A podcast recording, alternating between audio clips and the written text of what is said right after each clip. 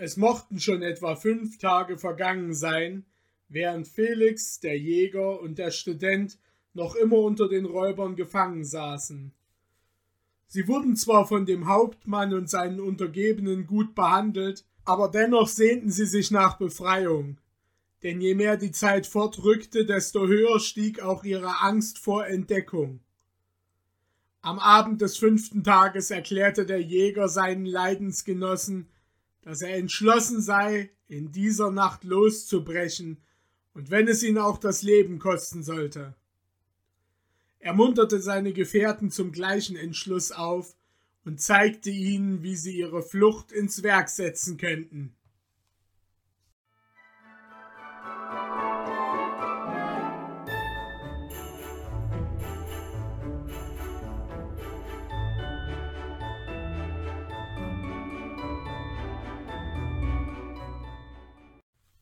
Den, der uns zunächst steht, nehme ich auf mich. Es ist Notwehr und Not kennt kein Gebot. Er muss sterben. Sterben? rief Felix entsetzt. Ihr wollt ihn totschlagen? Das bin ich fest entschlossen, wenn es drauf ankommt, zwei Menschenleben zu retten. Wisset, dass ich die Räuber mit besorglicher Miene habe flüstern hören. Im Wald werde nach ihnen gestreift, und die alten Weiber verrieten in ihrem Zorn die böse Absicht der Bande. Sie schimpften auf uns und gaben zu verstehen, wenn die Räuber angegriffen würden, so müssten wir ohne Gnade sterben. Gott im Himmel! rief der Jüngling entsetzt und verbarg sein Gesicht in die Hände. Noch haben sie uns das Messer nicht an die Kehle gesetzt, fuhr der Jäger fort. Drum lasst uns ihnen zuvorkommen. Wenn es dunkel ist, schleiche ich auf die nächste Wache zu. Sie wird anrufen, ich werde ihm zuflüstern, die Gräfin sei plötzlich sehr krank geworden, und indem er sich umsieht, stoße ich ihn nieder.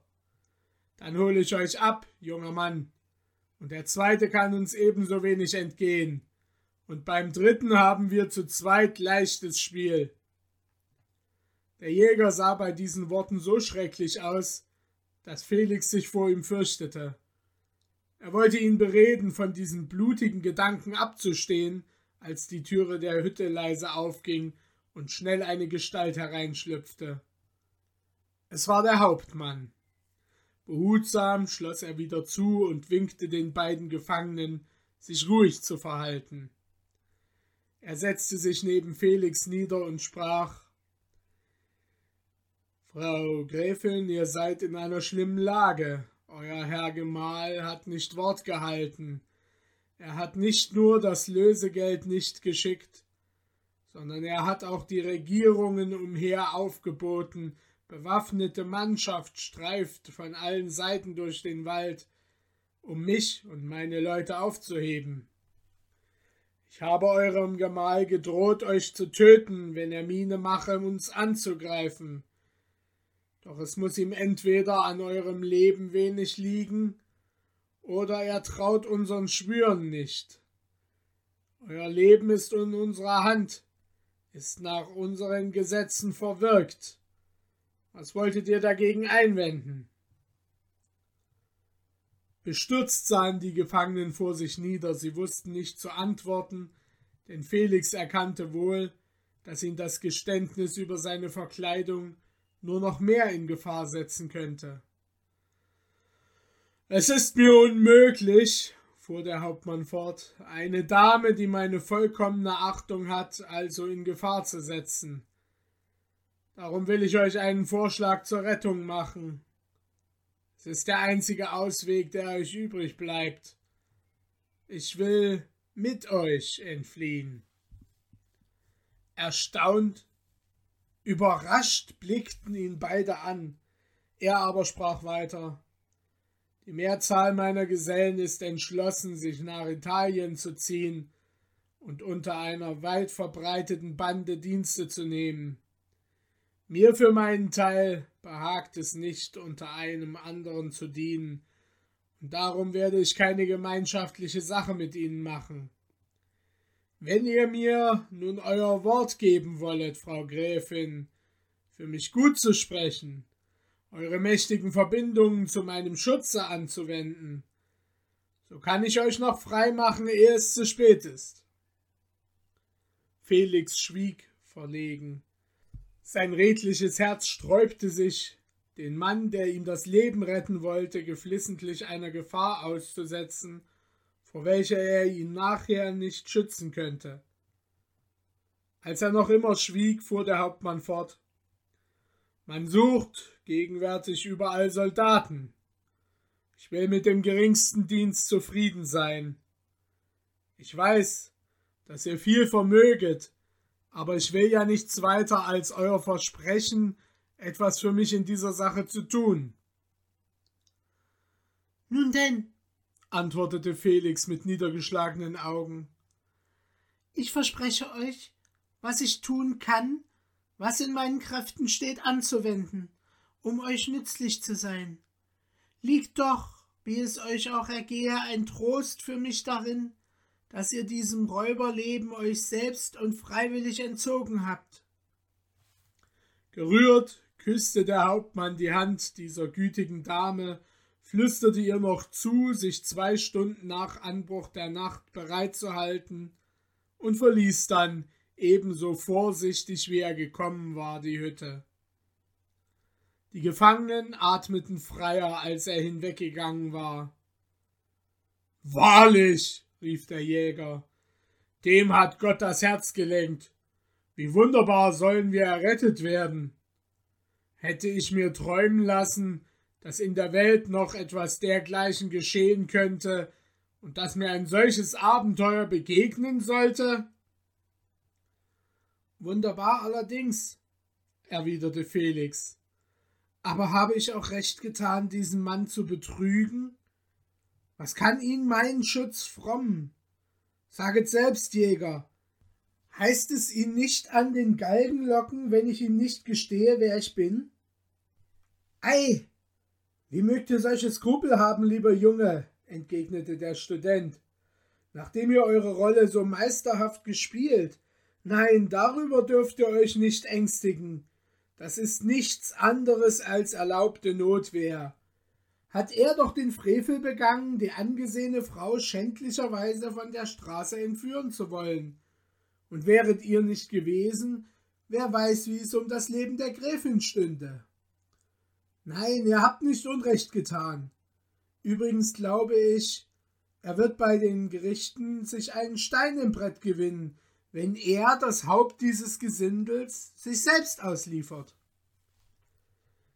Dieser letzte Gedanke tröstete den jungen Goldschmidt. Freudig bewegt und doch wieder voll banger Besorgnis über das Gelingen des Planes durchlebten sie die nächsten Stunden.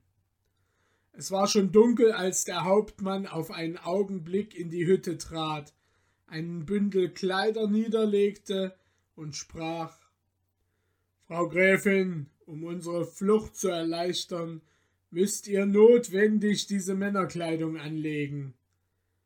Machet euch fertig, in einer Stunde treten wir den Marsch an.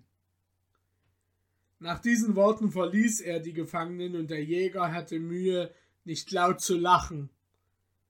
Das wäre nun die zweite Verkleidung, rief er, und ich wollte schwören, diese steht euch noch besser als die erste.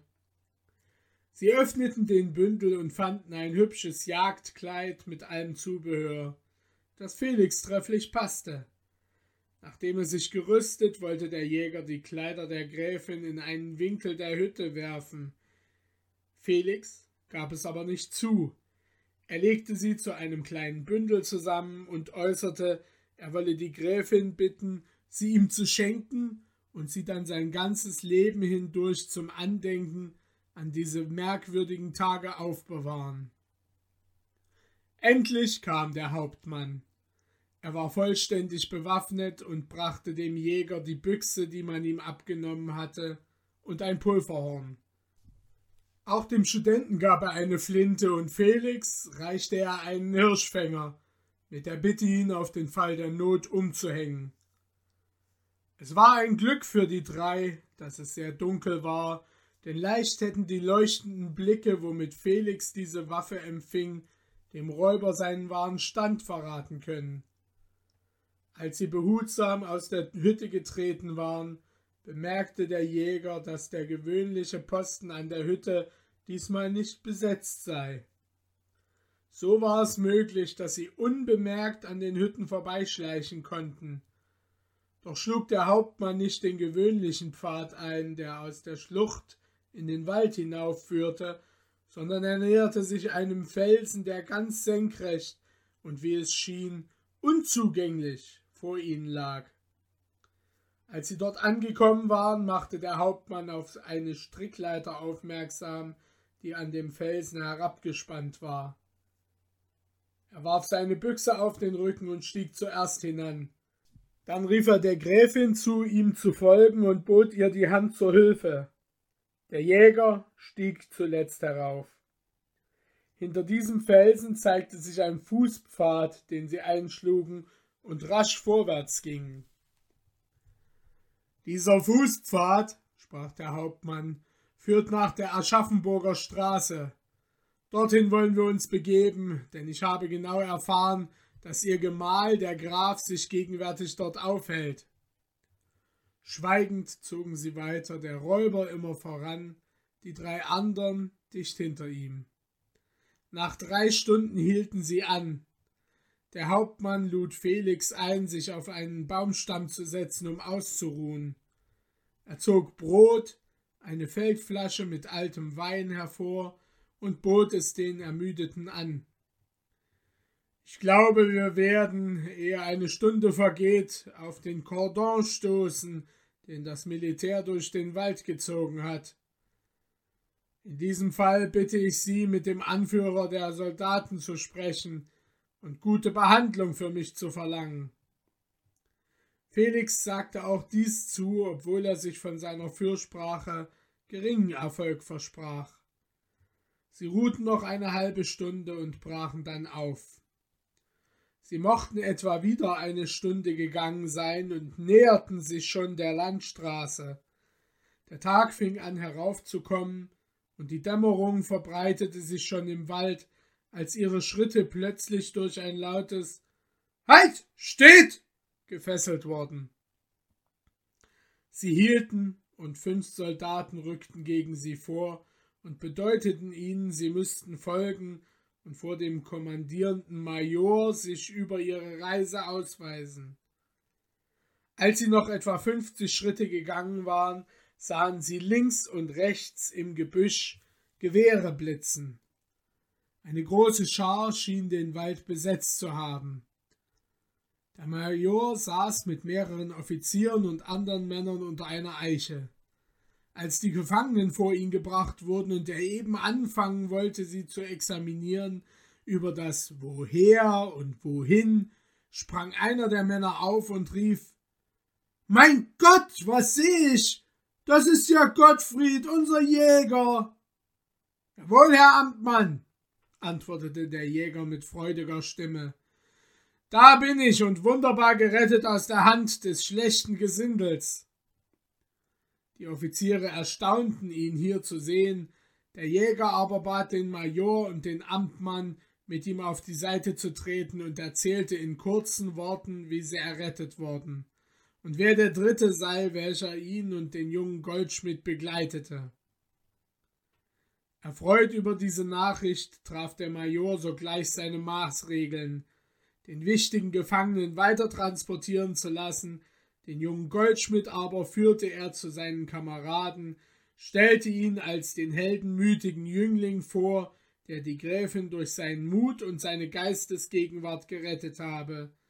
Und alle schüttelten Felix freudig die Hand, lobten ihn und konnten nicht satt werden, sich von ihm und dem Jäger ihre Schicksale erzählen zu lassen. Indes war es völlig Tag geworden. Der Major beschloss, die Befreiten selbst in die Stadt zu begleiten. Er ging mit ihnen und dem Amtmann der Gräfin in das nächste Dorf, wo sein Wagen stand. Und dort musste sich Felix zu ihm in den Wagen setzen. Der Jäger, der Student, der Amtmann und viele andere Leute ritten vor und hinter ihnen. Und so zogen sie im Triumph der Stadt zu. Wie ein Lauffeuer hatte sich das Gerücht von dem Überfall in der Waldschenke, von der Aufopferung des jungen Goldarbeiters in der Gegend verbreitet.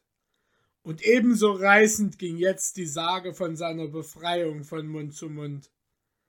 Es war daher nicht zu verwundern, dass in der Stadt, wohin sie zogen, die Straßen gedrängt voll Menschen standen, die den jungen Helden sehen wollten.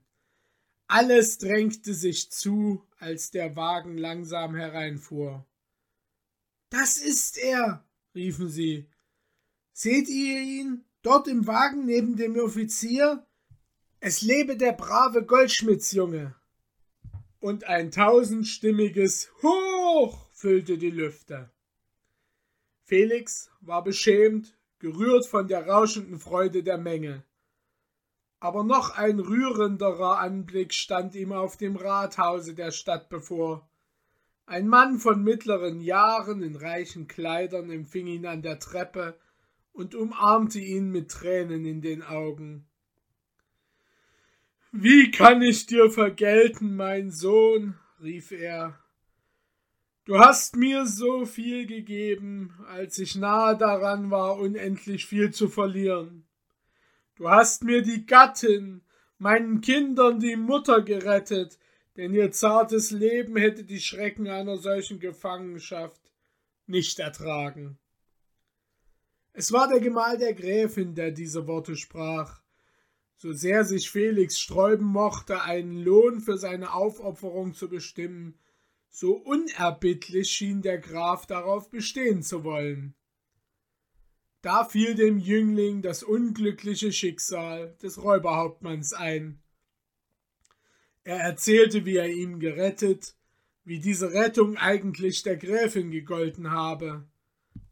Der Graf, gerührt nicht sowohl von der Handlung des Hauptmanns als von dem neuen Beweis einer edlen Uneigennützigkeit, den Felix durch die Wahl seiner Bitte ablegte, versprach das Seinige zu tun, um den Räuber zu retten. Noch an demselben Tag aber führte der Graf, begleitet von dem wackeren Jäger, den jungen Goldschmidt nach seinem Schlosse, wo die Gräfin, noch immer besorgt um das Schicksal des jungen Mannes, der sich für sie geopfert, sehnsuchtsvoll auf Nachrichten wartete. Wer beschreibt ihre Freude, als ihr Gemahl den Retter an der Hand in ihr Zimmer trat? Sie fand kein Ende, ihn zu befragen, ihm zu danken, sie ließ ihre Kinder herbeibringen und zeigte ihnen den hochherzigen Jüngling, dem ihre Mutter so unendlich viel verdankte. Und die Kleinen fassten seine Hände, und der zarte Sinn ihres kindlichen Dankes, ihre Versicherungen, dass er ihnen nach Vater und Mutter auf der ganzen Erde der Liebste sei, waren ihm die schönste Entschädigung für manchen Kummer, für die schlaflosen Nächte in der Hütte der Räuber.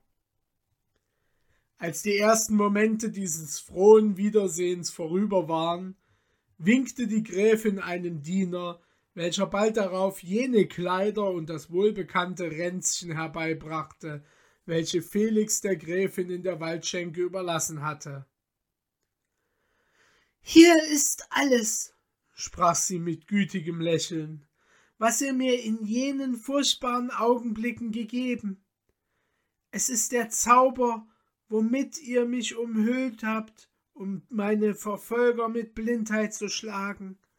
Es steht euch wieder zu Diensten, doch will ich euch den Vorschlag machen, diese Kleider, die ich zum Andenken an euch aufbewahren möchte, mir zu überlassen, und zum Tausch dafür die Summe anzunehmen, welche die Räuber zum Lösegeld für mich bestimmten. Felix erschrak über die Größe dieses Geschenkes. Sein edler Sinn sträubte sich, einen Lohn für das anzunehmen, was er aus freiem Willen getan. Gnädige Gräfin, sprach er bewegt, ich kann dies nicht annehmen. Die Kleider sollen euer sein, wie ihr es befehlt, jedoch die Summe, von der ihr sprecht, kann ich nicht annehmen. Doch weil ich weiß, dass ihr mich durch irgendetwas belohnen wollet, so erhaltet mir eure Gnade statt anderen Lohnes, Und sollte ich in den Fall kommen, eurer Hilfe zu bedürfen, so dürft ihr darauf rechnen, dass ich euch darum bitten werde. Noch lange drang man in den jungen Mann, aber nichts konnte seinen Sinn ändern. Die Gräfin und ihr Gemahl gaben endlich nach, und schon wollte der Diener die Kleider und das Ränzchen wieder wegtragen, als Felix sich an das Geschmeide erinnerte, das er im Gefühl so vieler freudigen Szenen ganz vergessen hatte. Halt! rief er. Nur etwas müsst ihr mir noch aus meinem Ränzchen zu nehmen erlauben, gnädige Frau. Das übrige ist dann ganz und völlig euer. Schaltet nach Belieben, sprach sie, obgleich ich gerne alles zu eurem Gedächtnis behalten hätte. So nehmet nur, was ihr etwa davon nicht entbehren wollet. Doch, wenn man fragen darf, was liegt euch denn so sehr am Herzen, dass ihr es mir nicht überlassen möget? Der Jüngling hatte während dieser Worte sein Ränzchen geöffnet und ein Kästchen von rotem Saffian herausgenommen. Was mein ist, könnet ihr alles haben, erwiderte er lächelnd. Doch dies gehört meiner lieben Frau Pate. Ich habe es selbst gefertigt und muss es ihr bringen. Es ist ein Schmuck, gnädige Frau, fuhr er fort, indem er das Kästchen öffnete und ihr hinbot. Ein Schmuck, an welchem ich mich selbst versucht habe. Sie nahm das Kästchen, aber nachdem sie kaum einen Blick darauf geworfen, fuhr sie betroffen zurück. Wie? Diese Steine? rief sie. Und für eure Pate sind sie bestimmt, sagtet ihr. Jawohl, antwortete Felix. Meine Frau Pater hat mir die Steine geschickt. Ich habe sie gefasst und bin auf dem Wege, sie selbst zu überbringen. Gerührt sah ihn die Gräfin an, Tränen drangen aus ihren Augen. So bist du Felix Perner aus Nürnberg? rief sie. Jawohl, aber woher wisst ihr so schnell meinen Namen? Fragte der Jüngling und sah sie bestürzt an. Oh, wundervolle Fügung des Himmels, sprach sie gerührt zu ihrem staunenden Gemahl. Das ist ja Felix, unser Patchen, der Sohn unserer Kammerfrau Sabine. Felix, ich bin es ja, zu der du kommen wolltest. So hast du deine Pate gerettet, ohne es zu wissen. Wie? Seid denn ihr, die Gräfin Sandau, die so viel an mir und meiner Mutter getan? Und dies ist das Schloss Mayenburg, wohin ich wandern wollte? Wie danke ich dem gütigen Geschick, das mich so wunderbar mit euch zusammentreffen ließ. So hab ich euch doch durch die Tat, wenn auch in geringem Maß, meine große Dankbarkeit bezeugen können. Du hast mehr an mir getan, erwiderte sie, als ich je an dir hätte tun können. Doch solange ich lebe, will ich dir zu zeigen suchen, wie unendlich viel wir alle dir schuldig sind. Mein Gatte soll dein Vater, meine Kinder deine Geschwister, ich selbst will deine treue Mutter sein. Und dieser Schmuck, der dich zu mir führte in der Stunde der höchsten Not, soll meine beste Zierde werden, denn er wird mich immer an dich und deinen Edelmut erinnern. So sprach die Gräfin und hielt Wort. Sie unterstützte den glücklichen Felix auf seinen Wanderungen reichlich. Als er zurückkam als ein geschickter Arbeiter in seiner Kunst, kaufte sie ihm in Nürnberg ein Haus, richtete es vollständig ein und ein nicht geringer Schmuck in seinem besten Zimmer waren schön gemalte Bilder, welche die Szenen in der Waldschenke und Felix Leben unter den Räubern vorstellten. Dort lebte Felix als ein geschickter Goldarbeiter. Der Ruhm seiner Kunst verband sich mit der wunderbaren Sage von seinem Heldenmut und verschaffte ihm Kunden im ganzen Reiche. Viele Fremde, wenn sie durch die schöne Stadt Nürnberg kamen, ließen sich in die Werkstatt des berühmten Meister Felix führen, um ihn zu sehen, zu bewundern, wohl auch ein schönes Geschmeide bei ihm zu bestellen. Die angenehmsten Besucher waren ihm aber der Jäger, der Zirkelschmidt, der Student und der Fuhrmann. So oft der letztere von Würzburg nach Fürth fuhr, sprach er bei Felix ein. Der Jäger brachte ihm beinahe alle Jahre Geschenke von der Gräfin, der Zirkelschmidt aber ließ sich, nachdem er in allen Ländern umhergewandert war, bei Meister Felix nieder. Eines Tages besuchte sie auch der Student. Er war indessen ein bedeutender Mann im Staat geworden, schämte sich aber nicht, bei Meister Felix und dem Zirkelschmidt ein Abendessen zu verzehren. Sie erinnerten sich an alle Szenen der Waldschenke, und der ehemalige Student erzählte, er habe den Räuberhauptmann in Italien wiedergesehen. Er habe sich gänzlich gebessert und diene als braver Soldat dem König von Neapel. Felix freute sich, als er dies hörte. Ohne diesen Mann wäre er zwar vielleicht nicht in jene gefährliche Lage gekommen, aber ohne ihn hätte er sich auch nicht aus der Räuberhand befreien können. Und so geschah es, dass der wackere Meister Goldschmidt nur friedliche und freundliche Erinnerungen hatte, wenn er zurückdachte an das Wirtshaus im Spessart.